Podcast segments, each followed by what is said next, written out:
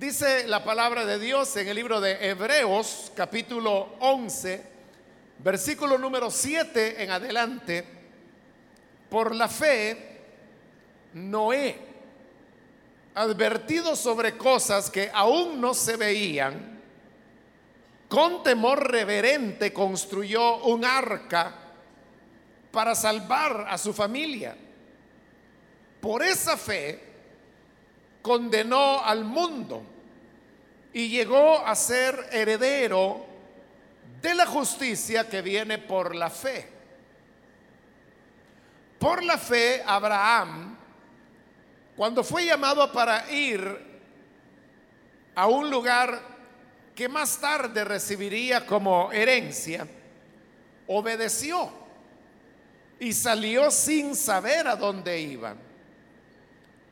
Por la fe, se radicó como extranjero en la tierra prometida y habitó en tiendas de campaña con Isaac y Jacob, herederos también de la misma promesa, porque esperaba la ciudad de cimientos sólidos, de la cual Dios es arquitecto y constructor. Por la fe, Abraham, a pesar de su avanzada edad y de que Sara misma era estéril, recibió fuerza para tener hijos porque consideró fiel al que le había hecho la promesa. Así que de este solo hombre ya en decadencia, nacieron descendientes numerosos, como las estrellas del cielo e incontables, como la arena a la orilla del mar. Todos ellos vivieron por la fe y murieron sin haber recibido las cosas prometidas. Más bien las reconocieron a lo lejos y confesaron que eran extranjeros y peregrinos en la tierra. Al expresarse así, claramente dieron a entender que andaban en busca de una patria.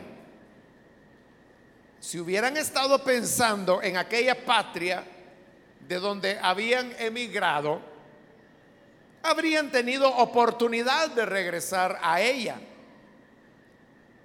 Antes bien, anhelaban una patria mejor, es decir, la celestial. Por lo tanto, Dios no se avergonzó de ser llamado su Dios y les preparó una ciudad. Amén. Hasta ahí dejamos la lectura. Pueden tomar sus asientos, por favor, hermanos. Continuamos, como lo dije, con este capítulo 11 del libro de Hebreos, donde se nos habla de la perseverancia a la cual lleva la fe. Se nos han dado ya algunos ejemplos como el de Abel, quien aún muerto, dice la escritura, todavía habla precisamente por la fe que él tuvo en el Señor. Pero ahora en los versículos que hemos leído, se nos habla de otro personaje de la Biblia y este es Noé. Dice que por la fe Noé advertido sobre cosas que aún no se veían, con temor reverente, construyó un arca para salvar a su familia. Las cosas que aún no se veían, no se veían no solo porque era algo que se esperaba en el futuro, sino que no se veían porque nunca antes había ocurrido. La Biblia dice que antes del diluvio la tierra era regada por un vapor de agua que se levantaba y este proveía la humedad que las plantas necesitaban para continuar viviendo. Es decir, que no había lluvia, no llovía, nunca había llovido. Pero ahora Dios le había hablado a Noé y le había dicho que habría de venir no solo lluvia, sino que un diluvio. Y por eso le dijo que él tenía que construir un arca donde él, su familia y una pareja de los animales de la tierra deberían ser preservados para la gran inundación que vendría. Entonces, eso era algo que nunca había ocurrido. Consecuentemente, era algo que Noé nunca había visto, pero esa precisamente es la fe de Noé. Y es que le creyó a Dios. Dios le dijo, mira, va a derramarse gran cantidad de agua sobre la tierra. Y Noé lo creyó, nunca había ocurrido. Pero Noé lo creyó. Y la prueba que lo creyó es que dice que comenzó a construir un arca para salvar a su familia. El arca Noé la construyó sobre tierra firme, alejada de el río o el mar más cercano. La costumbre en la época era que las embarcaciones se construían al lado del lugar donde se iba a utilizar, si era un río, si era un lago, si era el mar. O sea, porque a nadie, hermano, se le ocurre construir un barco, digamos, lejos del mar para luego tener que llevarlo, aun cuando hoy en día se ha desarrollado tanto la técnica humana que es posible incluso llevar un barco por la calle. Pero todos los astilleros del mundo siempre están al lado del mar, porque es ahí donde van a soltar el barco. Pero Noé estaba construyendo el arca en un lugar donde no había agua. Y eso parecía un absurdo. Bueno, para la gente que no sabía que venía un diluvio, era un absurdo lo que Noé estaba haciendo, pero la fe le permitía a él creer que era verdad lo que Dios le había dicho. Y recuerde que él tuvo que trabajar construyendo el arca por un periodo de 120 años antes que el diluvio viniese. Es decir, que fue una fe perseverante, una fe constante. Pero esa fe, como lo dice la segunda parte del versículo, condenó al mundo. Y así Noé llegó a ser heredero de la justicia que viene por la fe. ¿Por qué condenó al mundo? Porque si Noé no construye el arca, Dios no hubiera enviado el diluvio. Porque como Dios es perfectamente justo, Él nunca va a condenar al inocente junto con el culpable. Él, él no iba a enviar un diluvio y que ahí muriera ahogado Noé. Es decir, que Noé le creyó a Dios. Y porque le creyó, construyó el arca. Por construir el arca, ya Noé y su familia se salvó. Y salvándose la familia de Noé, Dios condenó al mundo que murió anegado. Y así Noé llegó a ser conocido como un heredero de la justicia que viene por la fe. Entonces, ese es otro ejemplo que nos está dando la Biblia de una persona que perseveró en la fe. Recuerde que todos estos ejemplos están siendo dados para ilustrar la fe que nosotros tenemos que tener en el Evangelio de la Gracia. No tenemos que retroceder de la gracia de Dios pensando que para poder heredar la salvación está bien, yo tengo que creer, pero también tengo que hacer aquí esto, lo otro, allá y para acá y para el otro lado. E, eso ya no es fe. Eso ya es confiar en las obras humanas. Pero estos ejemplos nos enseñan que los hombres de Dios de todos los tiempos fueron justificados por la fe. Y fueron justificados porque perseveraron en la fe. Ese es el aspecto de la fe que se está señalando en este capítulo 11. Y es que la fe no retrocede. La fe es firme, la fe persevera en aquello que ha creído. En el versículo 8 viene otro ejemplo y ahora habla de Abraham. Abraham es el hombre de quien más ejemplos se darán en este capítulo 11. Y yo creo que hay razón para eso, ¿no? Porque Abraham, como ahí mismo lo dice, es llamado el padre de la fe. Si él es el padre de la fe, sin duda hay muchas enseñanzas de fe que podemos aprender de Abraham. Entonces comienza en el versículo 8 diciendo, por la fe Abraham, cuando fue llamado para ir a un lugar que más tarde recibiría como herencia, obedeció y salió sin saber a dónde iba. Una característica de Abraham es que él inmediatamente le creía a todo lo que Dios le decía. Dios le decía algo y Abraham creía. Y comenzaba a actuar de acuerdo a lo que había creído.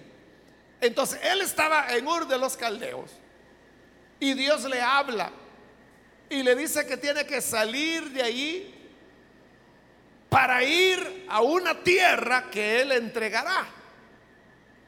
Abraham no sabe cuál es esa tierra. Él nunca había estado en la tierra que posteriormente llegó a ser de Israel. No sabemos si Abraham salió alguna vez de Ur de los Caldeos o si conoció esa región que se llamaba Mesopotamia. Pero lo que sí sabemos es que él no conocía la tierra que Dios le quería dar. ¿Por qué dice, o por qué digo que no la conocía? Porque el versículo 8 dice que salió sin saber a dónde iba. Eso es fe. Porque era creer, primero que era verdad lo que Dios le estaba diciendo. Segundo, que aunque no sabía a dónde iba, él va y lleva a toda su familia. Y usted sabe que uno no fácilmente va a cualquier lugar si no sabe uno a dónde va y menos llevará a su familia si usted no sabe a dónde va.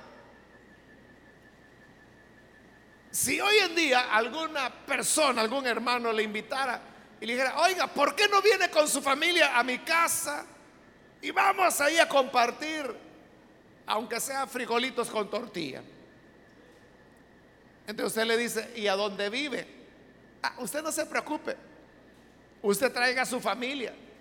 ¿Usted quiere que lleve a mis hijos conmigo? Sí. Entonces, dígame a dónde es.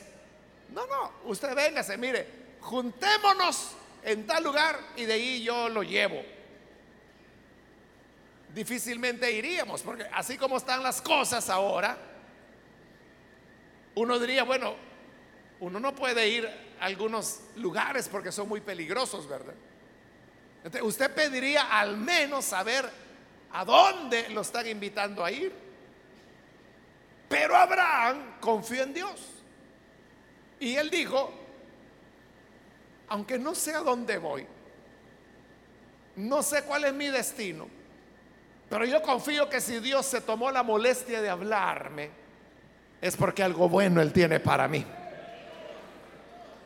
Entonces da el paso por la fe, le cree a Dios. Y dice el versículo 9, por la fe se radicó como extranjero en la tierra prometida y habitó en tiendas de campaña con Isaac y Jacob, herederos también de la misma promesa. Es decir, él caminó, se calcula que más o menos fueron unos dos mil kilómetros para llegar a la tierra de Israel. Cuando llega, Dios le dice, esta es la tierra que yo te había dicho. Y es más, le dice a Abraham, muévete en la dirección que quieras en esta tierra. Si quieres ir al norte, ve al norte, quieres ir al occidente, ve al occidente, quieres ir al oriente, quieres ir al sur, porque toda esta tierra yo te la daré a ti, es tuya. Pero vea qué paradójico, que aunque Dios le está diciendo que toda la tierra es de él, y Abraham hace lo que Dios le dice, comienza a poner su campamento por aquí, por allá, en las montañas, en el desierto, y anda, porque él dice, toda esta tierra es mía, Dios me lo ha dicho. Pero lo paradójico le decía, es que allí se nos dice que él habitó en tiendas. Y una tienda es una vivienda provisional que como se arma, se desarma. Y es lo que él hacía, la desarmaba y se iba a vivir a otro lado. Es decir, que Abraham nunca construyó una casa de madera o de piedra. Ya para entonces se había inventado el, el ladrillo pero nada de eso hace Abraham. Entonces, ¿cómo es eso de que yo soy el dueño de esta tierra, pero no me pertenece nada? Y por eso es que para Abraham es un gran problema cuando su esposa Sara muere. Porque al morir, él necesita enterrarla, pero no la puede enterrar en la tienda. Él necesita tierra para poderla enterrar, pero no tiene nada. Y eso, hermanos, es cuando ya Isaac ha crecido. Bueno, ya tiene 40 años Isaac.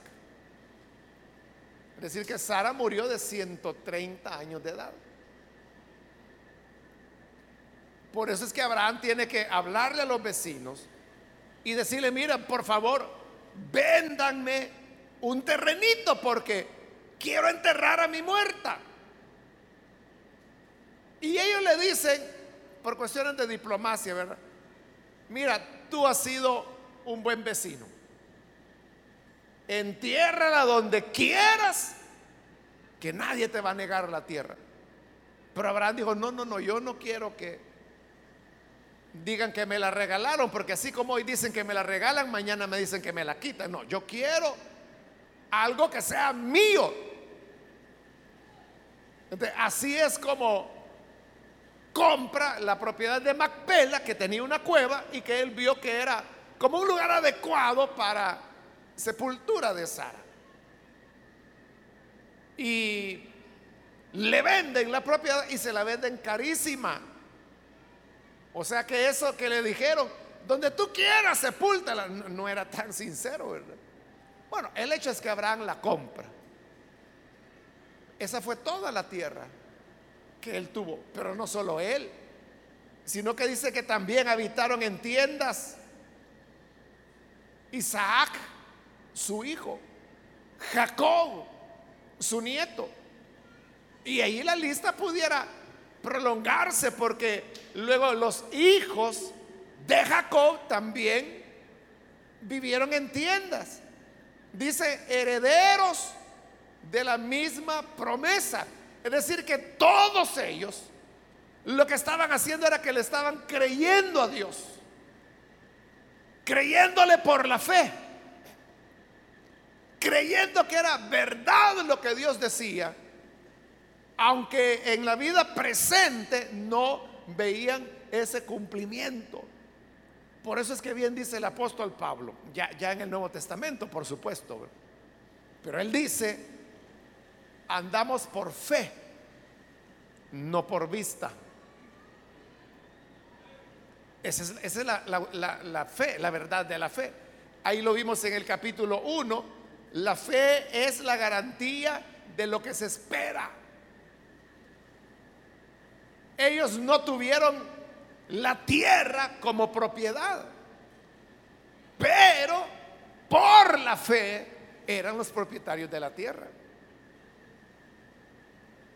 Entonces fue creer, sostener la fe que Dios no mentía y que cumpliría su palabra.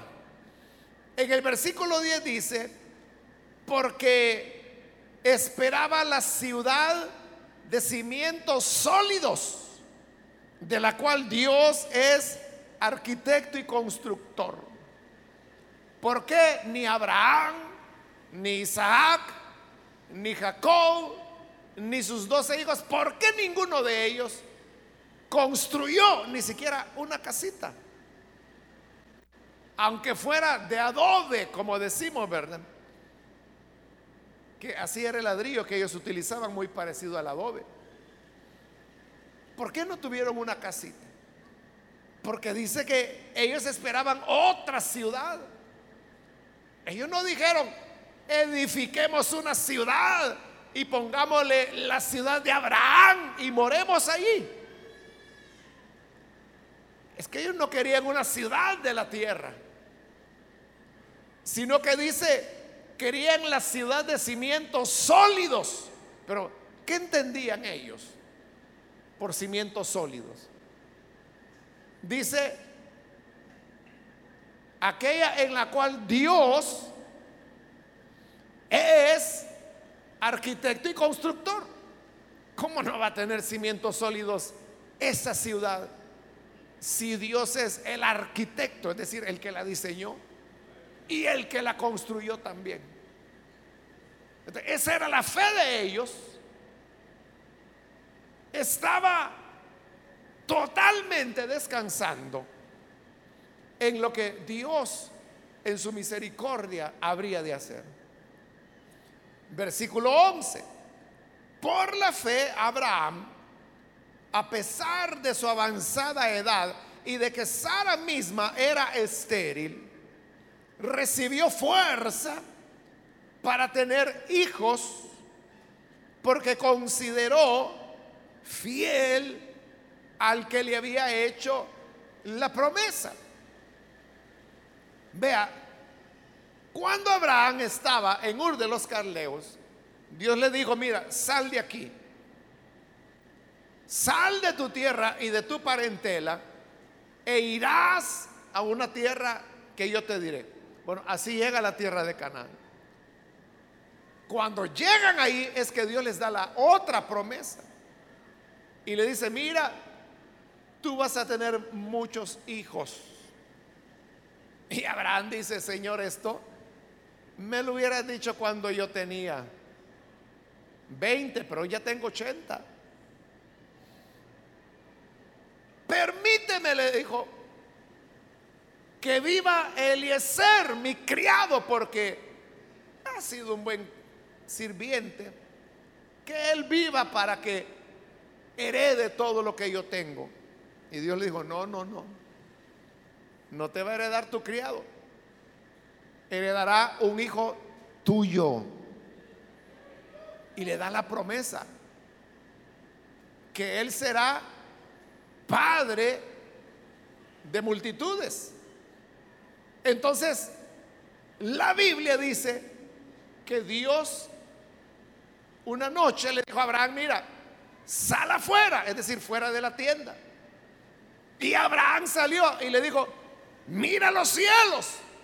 Y Abraham ve hacia los cielos. Y le dice Dios, cuenta las estrellas, si es que puedes. Y Abraham, no sé si hizo el intento o no, pero usted sabe, es muy difícil, ¿verdad? Tener la cuenta de todas las estrellas. Entonces Dios le dijo, así será de numerosa tu descendencia. Y enseguida dice la Biblia que Abraham le creyó a Dios. Le creyó. Y dice que tanto le agradó a Dios eso. Le agradó tanto que Abraham le hubiera creído, que ahí es donde la Biblia dice que su fe le fue contada por justicia. En su carta a los Gálatas, Pablo explica que de la misma manera que a Abraham su fe le fue contada por justicia, de igual manera a los que a los creyentes, a los que hemos puesto nuestra confianza en Cristo, también a nosotros nuestra fe nos será contada por justicia. Eso es lo que ocurre con la salvación del Evangelio, hermanos. Que creemos y por creerle a Dios, Él nos justifica. Estamos ya justificados. Y si nos preguntaran, ¿qué confianza tiene usted que va a heredar la gloria eterna? Que Él me ha justificado. Eh, no es lo que yo pueda hacer, es que declarar justo que es. Si yo fuera un juez de un tribunal y me llevan a una persona acusada de uno o de más delitos, pero yo vengo y cuando voy a dar mi dictamen digo, lo declaro inocente, ahí lo estoy justificando. Entonces significa que esa persona no se le puede señalar los delitos que se le están imputando, porque ya lo declaré justificado, inocente. Eso es lo que Dios hace con los que creemos en Cristo.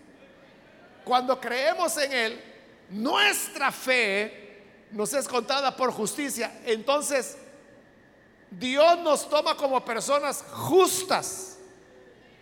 Es decir, como personas que no hemos pecado, que delante de Dios estamos reconciliados. Entonces el problema del pecado es solucionado por medio de la fe. Por eso es que la salvación es por fe. O sea, no es que la persona, mire, Diosito te prometo que a partir de hoy voy a comenzar a portarme bien, voy a tratar de superar todas mis debilidades para llegar a ser una persona justa. Si tú quieres hacer el intento, hazlo, jamás lo lograrás. Porque en Gálatas también Pablo dice muy claramente en el capítulo 2, nadie será justificado por las obras de la ley. Nadie logrará su justificación por sus propios esfuerzos. Es cuando le creemos a Dios. Igual que Dios le dijo a Abraham, al ancianito Abraham, serás padre de multitudes. Amén, dijo Abraham, te creo. Entonces, eso le agradó tanto a Dios. Que le haya creído que ahí lo declaró justo, justificado por la fe. Y esto ocurrió, dice el versículo 11, a pesar de su avanzada edad y de que Sara era estéril. Cuando nace el hijo de la promesa, que es Isaac, Abraham ya había alcanzado los 100 años de edad. Y Sara tenía 90. Y para colmo, había sido estéril toda su vida. Pero dice el mismo versículo 11, recibió fuerza para tener hijos. Ahí, hermanos, en el, en el original, que es en el griego, no queda claro quién es el que recibió fuerzas. Si fue Abraham, que recibió fuerzas para tener hijos, o si fue Sara la que recibió fuerzas para recibir hijos. Desde el punto de vista gramatical, eso puede ser afirmado de los dos o de cada uno de ellos y siempre será correcto. Cada quien, hermanos, ha tomado pues su decisión, ¿no? Que a quién se refiere la frase. Pero realmente, si se refiere a Abraham o si se refiere a Sara, no hay mayor diferencia. Porque en ambos casos se trata de un triunfo de la fe. Porque dice, ya sea que haya sido Abraham o Sara, recibió fuerzas para tener hijos porque consideró fiel al que le había hecho la promesa. la fe que tuvieron fue la que les permitió creer y recibir las promesas. La promesa que serían padres de multitudes.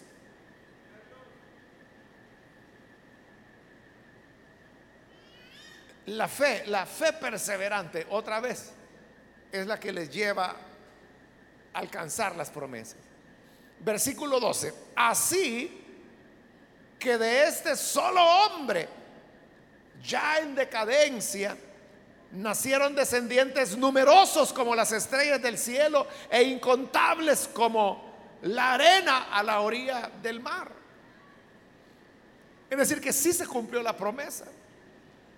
Y prueba de eso es toda la descendencia que Abraham tuvo, que son llamados judíos, que son llamados israelitas, que son llamados hebreos hebreos a quien iba dirigido este libro. Ellos mismos eran descendientes de Abraham. Y por eso con propiedad puede decir que le nacieron a Abraham descendientes numerosos como las estrellas del cielo. Ahora, versículo 13. Todos ellos, refiriéndose a los patriarcas, vivieron por la fe. Y oiga esto, y murieron sin haber recibido las cosas prometidas. Vivieron creyendo, pero murieron sin ver cumplidas las promesas. ¿Por qué no las vieron cumplidas? Veamos cuáles eran las promesas que se le dio a Abraham, a Isaac y a Jacob. La promesa es que serían herederos de la tierra, pero ellos no tuvieron nada. Por eso vivieron en tiendas. Lo único que tenían de tierra era la cueva de Macpela. Por eso es que todos los que morían ahí los iban a enterrar. Ahí fue enterrado Abraham, ahí fue enterrado Isaac, ahí fue enterrado Rebeca, ahí fue enterrada Raquel. Perdón, Raquel no. Raquel fue en Efrata. Jacob mismo va a ser enterrado ahí. Porque era lo único que tenían. Entonces vean, no vieron la promesa cumplida de ser propietarios de toda la tierra. ¿Y cuál era la otra promesa? La otra promesa que se le dio a Abraham es que él sería padre de multitudes. Una multitud tan grande como las estrellas de los cielos y como las arenas que hay al lado del mar. ¿Vio eso Abraham? ¿Cuántos hijos vio Abraham? Abraham al final tuvo un total de ocho hijos. Ismael, luego Isaac, que fue el hijo de la promesa, pero luego tuvo seis hijos más con, con una criada. Ocho hijos. Pero en esa época había familias como la de Jacob, que tuvo doce hombres y al menos una niña que fue Dina, ¿no? Solo ahí son trece. Entonces, ¿cuál es la multitud de la que Dios le habló a Abraham? Eso tomando todos los hijos que tuvo. Pero si tomáramos el hijo de la promesa, ¿cuántos tuvo Abraham? Uno. ¿Y qué nos dijo Dios que iban a ser numerosos como las estrellas del cielo?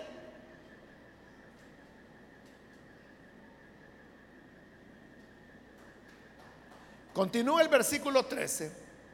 Y por eso dice, todos vivieron por la fe y murieron sin haber recibido las cosas prometidas.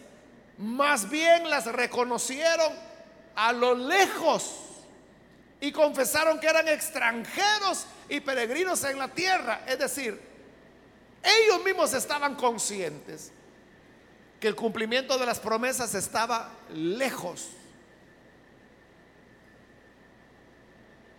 Sabían que iban a morir sin ver el cumplimiento de las promesas. Y así fue. Efectivamente, así fue. Murieron sin ver cumplidas las promesas. Entonces, ¿qué? Fueron defraudados, falló Dios. Es que la vida no termina con la muerte física. Por eso es que más de 400 años después, cuando Dios se le aparece a Moisés en la zarza ardiente, le dice, yo soy el Dios de Abraham, de Isaac y de Jacob. Fíjese lo que le dijo a Moisés. No le dijo, yo fui el Dios de Abraham, el Dios de Isaac, el Dios de Jacob. No, le dijo, yo soy el Dios de Abraham. Moisés pudo haber dicho, pero Dios sí, ellos hace ya 400 años que murieron. Sí, pero soy su Dios. Ese pasaje, Jesús lo tomó en el Nuevo Testamento y sobre ese pasaje, él dijo que, porque para Dios todos están vivos. Pero ¿por qué estaban vivos? Porque habían creído. Entonces vea, vea qué tremenda es la fe. La fe es tan poderosa que ni la muerte la destruye o la anula. Uno puede decir, murió el hermanito fulano, un buen hermano, una gran fe que tenía el hermano. Pero ya murió, ya, ya está descansando. Nosotros damos como que ahí se acabó y como ya se murió, ya se le acabó la fe.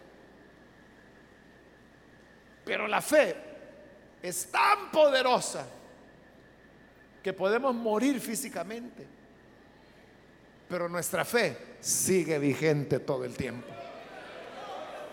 La fe nos acompaña más allá de la muerte. Amén.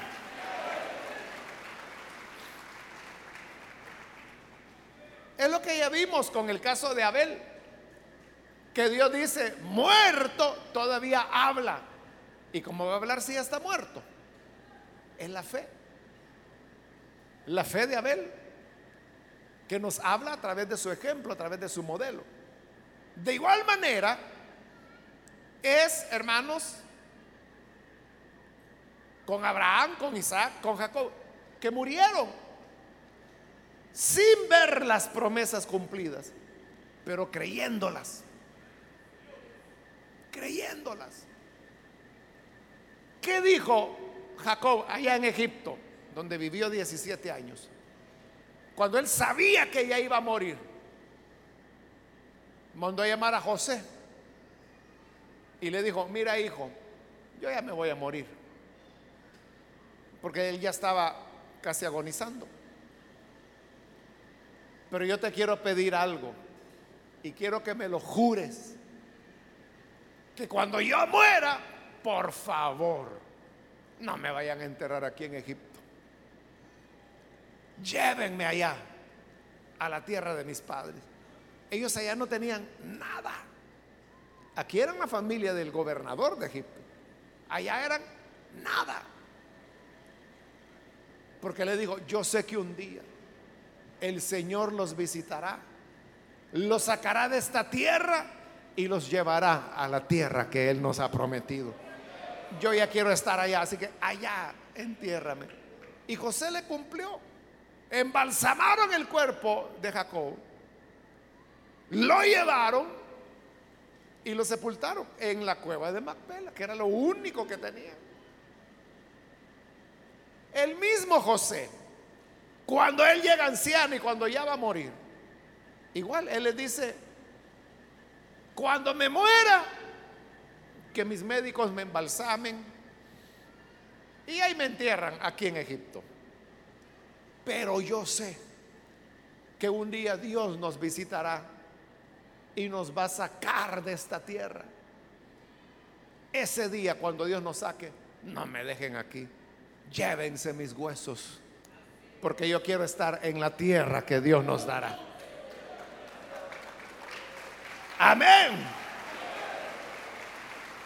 Y así fue. Así fue 400 años después. Cuando llega el momento del éxodo con Moisés, dice que fueron y sacaron los huesos de José y se lo llevaron.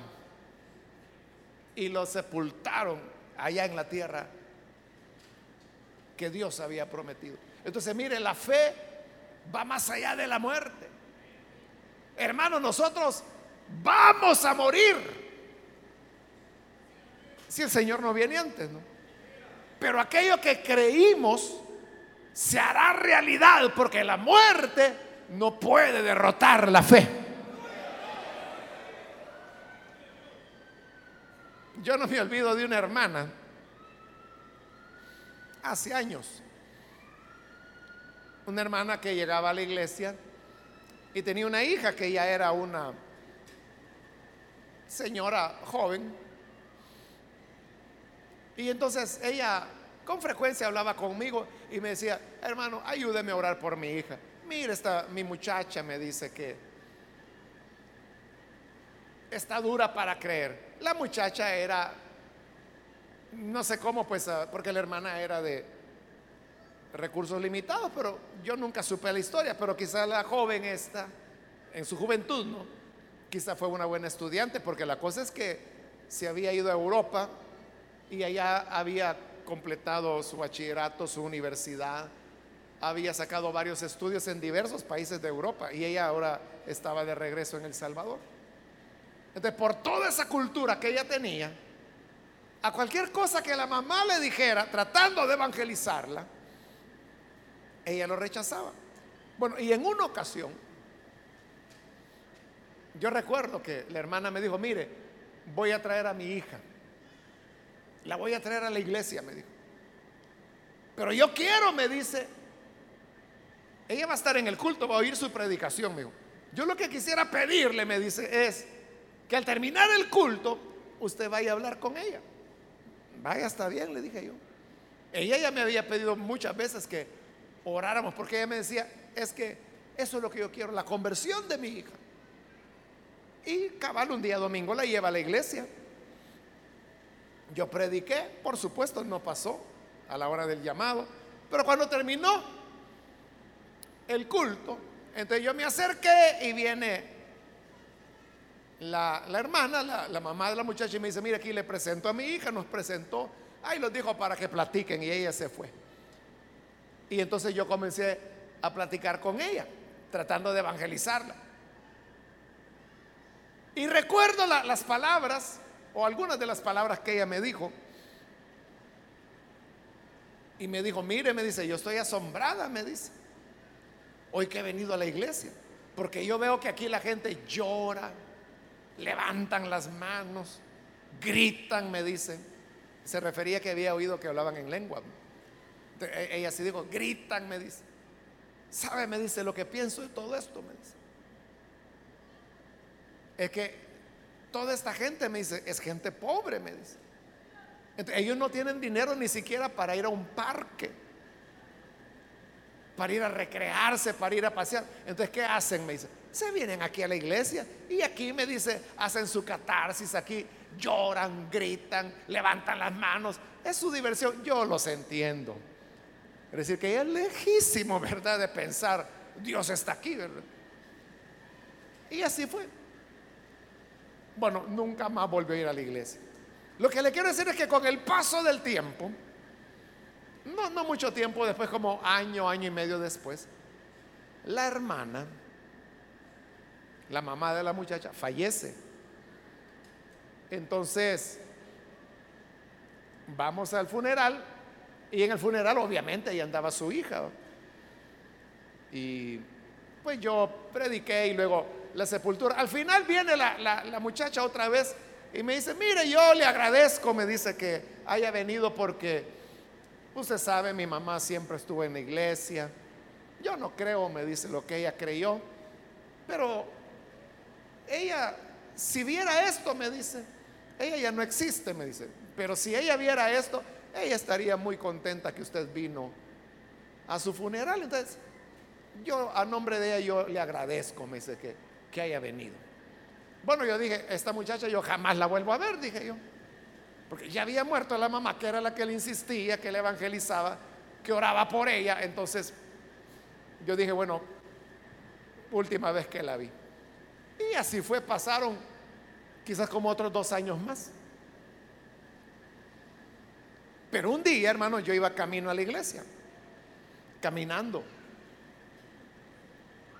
por la calle hacia la iglesia. Y cuando yo iba hacia la iglesia, veo que en la dirección, en la misma acera que yo iba, venía ella. Y yo desde que la vi de lejos, la reconocí. Yo dije, ah, ahí viene la hija de la hermana. Y caminó un poco más. Y cuando caminó un poco más, ella me reconoció a mí. Yo la vi muy contenta. Y se acercó. Y cuando se acerca me dice, Dios le bendiga, hermano. Y cuando ella me dijo eso, Dios le bendiga, hermano. Y, eso. Y quizás ella me vio la cara, no de extrañado. mire, le voy a contar, me dice, ¿qué es lo que pasó? Cuando mi mamá falleció, ¿se acuerdan el cementerio lo que yo le dije? Sí, le dije. Pues mire, después de que ella falleció, yo me quedé pensando, meditando en todas las cosas que mi mamá me decía. Y yo sé que ella oraba por mí. Y mire, eso me dice, me tocó de tal manera, me dice, que yo terminé creyendo. Ahora soy cristiana y ahora entiendo todo lo que mi mamá me decía. Y me dijo además, yo me dice, no voy a su iglesia, me dice, porque ya no vivo aquí, me dice. Hoy he venido, me dice, porque ando visitando a la familia, pero qué bueno que la encontré. Pero lo que le quería decir, me dijo, es que el Señor respondió a las oraciones de mi mamá. ¿Usted cree que Dios respondió a las oraciones de la hermana? Sin duda, ¿verdad? Sin duda que sí, pero observe, la hermana ya no vio eso. La hermana ya no vio la conversión de su hija. Porque cuando ella falleció, su hija no era creyente. Y, no vea lo que me dijo en el, cementerio. Pues no, yo sé que mi mamá ya no existe. O sea, para ella era nada que se leyera la Biblia, que yo hubiera enseñado algo. no, no, mire, si ella existiera, si ella viera esto, estaría agradecida. Por eso yo le agradezco, pero así, simple. Esa es la fe. Que la persona puede morir pero la fe no muere y alcanza la respuesta del Señor. Alcanza la respuesta de Dios, la promesa de Dios. Es lo que le pasó a Abraham, a Isaac, a Jacob. Entonces, muchas veces, hermanos, nosotros no vamos a ver la respuesta. Pero eso no significa que Dios falló o que Dios nos olvidó o que nunca va a haber respuesta. La habrá. ¿Cuándo? No sé. Tal vez un año, dos años, cinco años, veinte años, cien años después. Pero jamás la fe será vencida. Por eso es que nuestra fe debe ser perseverante. No podemos estar fluctuando. No podemos decir, sí, sí, es que, mire, por rato yo creo en la salvación por gracia. Pero fíjese que por rato yo creo que no. Y me gusta ir a una iglesia mesiánica que hay por allá por la casa. Y ahí me enseñan a guardar el sábado y me enseñan a hablar en hebreo porque ese es el idioma que a Dios le gusta. E-, esa persona no está definida. Debe ser la fe que aunque no veamos nada, y aunque nos moramos sin ver nada, seguir creyendo. Y en su momento se hará realidad. Termino, versículo 14, al expresarse así, porque ellos dijeron que eran peregrinos y extranjeros en la tierra. Al expresarse así, claramente dieron a entender que andaban en busca de una patria. O sea, si yo le digo, mire, yo soy extranjero, yo de paso voy. Si yo le digo eso, usted entiende que yo no pienso quedarme, sino que voy de paso. ¿Hacia dónde? Pues a saber, ¿verdad? Pero voy de paso. Entonces, ellos decían que eran extranjeros y peregrinos. Entonces, significa que buscaban una patria. Versículo 15 si hubieran estado pensando en aquella patria de donde habían emigrado, habrían tenido oportunidad de regresar a ella. Si cuando Abraham dijo, soy extranjero y peregrino, él estaba pensando en volver a su patria, a Ur de los Caldeos. Oportunidad tuvieron, dice ahí. Más de 20 años Más, hermanos. 60 años. Realmente más. Porque a los 60 años de estar en la tierra prometida es que muere Sara, pero Abraham todavía vive y todavía tiene seis hijos más, ¿verdad? Pero 60 años es suficiente tiempo para regresar si uno quería, ¿verdad? Tuvieron oportunidad, pero no lo hicieron. ¿Por qué? Porque Ur de los Caleos ya no lo consideraban su patria. Pero aún más, donde estaban morando, que era la tierra que Dios les había prometido, tampoco lo consideraban su patria. Entonces, ¿qué patria esperaban? Dice el versículo 16, anhelaban una patria mejor, es decir, la celestial. Por lo tanto, Dios no se avergonzó de ser llamado su Dios y les preparó una ciudad, la nueva Jerusalén, donde morarán ellos y moraremos los que al igual que ellos, por la fe, esperamos ser declarados justos. ¿Cuántos han sido declarados ya justos por el Señor? ¿Cuántos han sido declarados salvos ya por el Señor? Mantenga esa fe. No se mueva, no se deje traicionar de ella. Y si se mantiene firme, entonces se cumplirá en usted lo que aquí dice. Dios no se avergonzará de hacerse llamar su Dios y le tendrá preparada la ciudad. Así que la fe es invencible, es la puerta de entrada a una relación con Dios. Y si usted todavía no ha creído en el Hijo de Dios, hoy tiene una oportunidad para abrir su corazón y así usted estará firme esperando la ciudad celestial. Vamos a orar, vamos a cerrar nuestros ojos y vamos a inclinar nuestro rostro. Yo quiero hacer una invitación. Si hay con nosotros personas, amigos o amigas que todavía no han recibido al Hijo de Dios como su Salvador. Pero si este es su caso, yo quiero invitarle para que no deje pasar usted esta oportunidad. Si ha descubierto el valor de la fe, yo le invito para que usted pueda creer en el Hijo de Dios. Y si usted quiere recibir hoy al Salvador, ahí en el lugar donde está, puede ponerse en pie. Póngase en pie si usted necesita creer en el Hijo de Dios.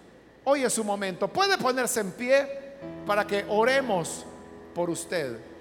Cualquier amigo o amiga que ha escuchado la palabra de Dios y necesita hoy venir para creer en el buen Salvador, póngase en pie. Lo que queremos es orar por usted.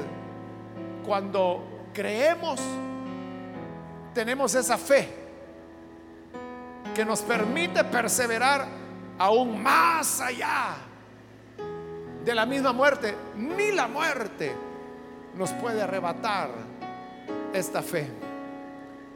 Muy bien, aquí hay un hombre que pasa, Dios lo bendiga, bienvenido. Alguien más que necesita pasar puede ponerse en pie. Vamos a orar por usted.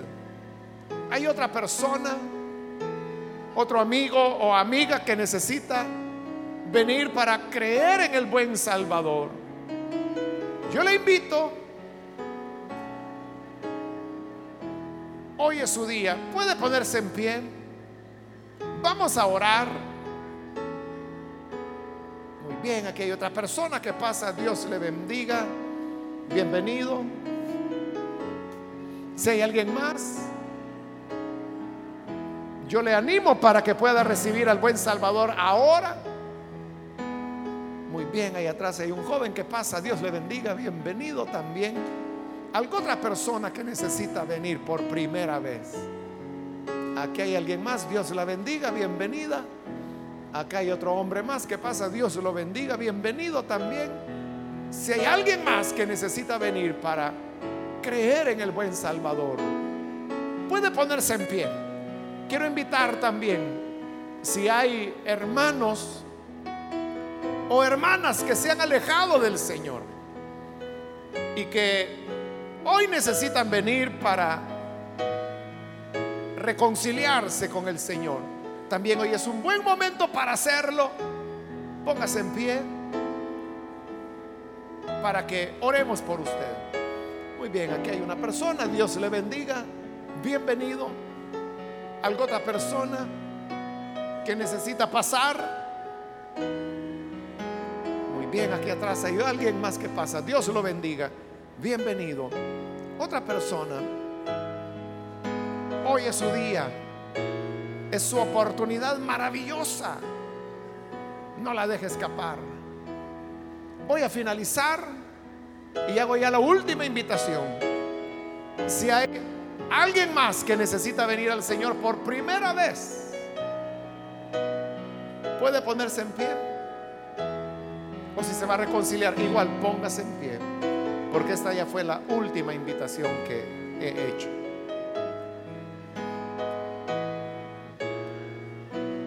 A usted que nos ve por televisión también le invito para que se una con nosotros y con las personas que están aquí al frente. Reciba al Señor como su Salvador. Padre, te damos las gracias por las personas que aquí están recibiendo a tu Hijo Jesucristo. Te pido por cada uno de ellos y de ellas. También por aquellos que a través de la televisión, a través de la radio, hoy están abriendo sus corazones para creer a tu palabra, para aferrarse de esta fe que nos declara justos y por la cual tenemos, Señor, la esperanza que aún más allá de la muerte física hemos de ver realizada la verdad de tus promesas. Bendice, Señor, a las personas que hoy se entregan a ti. Afírmales en tus caminos, que puedan perseverar cada día de su vida, sin alejarse jamás de tu lado. En el nombre de Jesús, nuestro Señor, lo pedimos. Amén y amén.